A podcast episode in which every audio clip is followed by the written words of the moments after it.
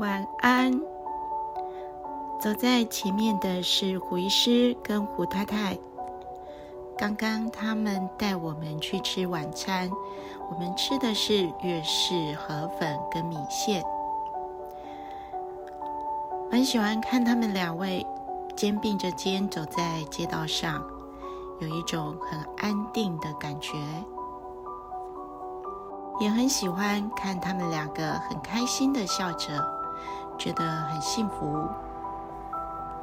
有些故事来不及真正开始就被写成了昨日。不过啊，有些场合有跟上的话，就能吃到好吃的喽。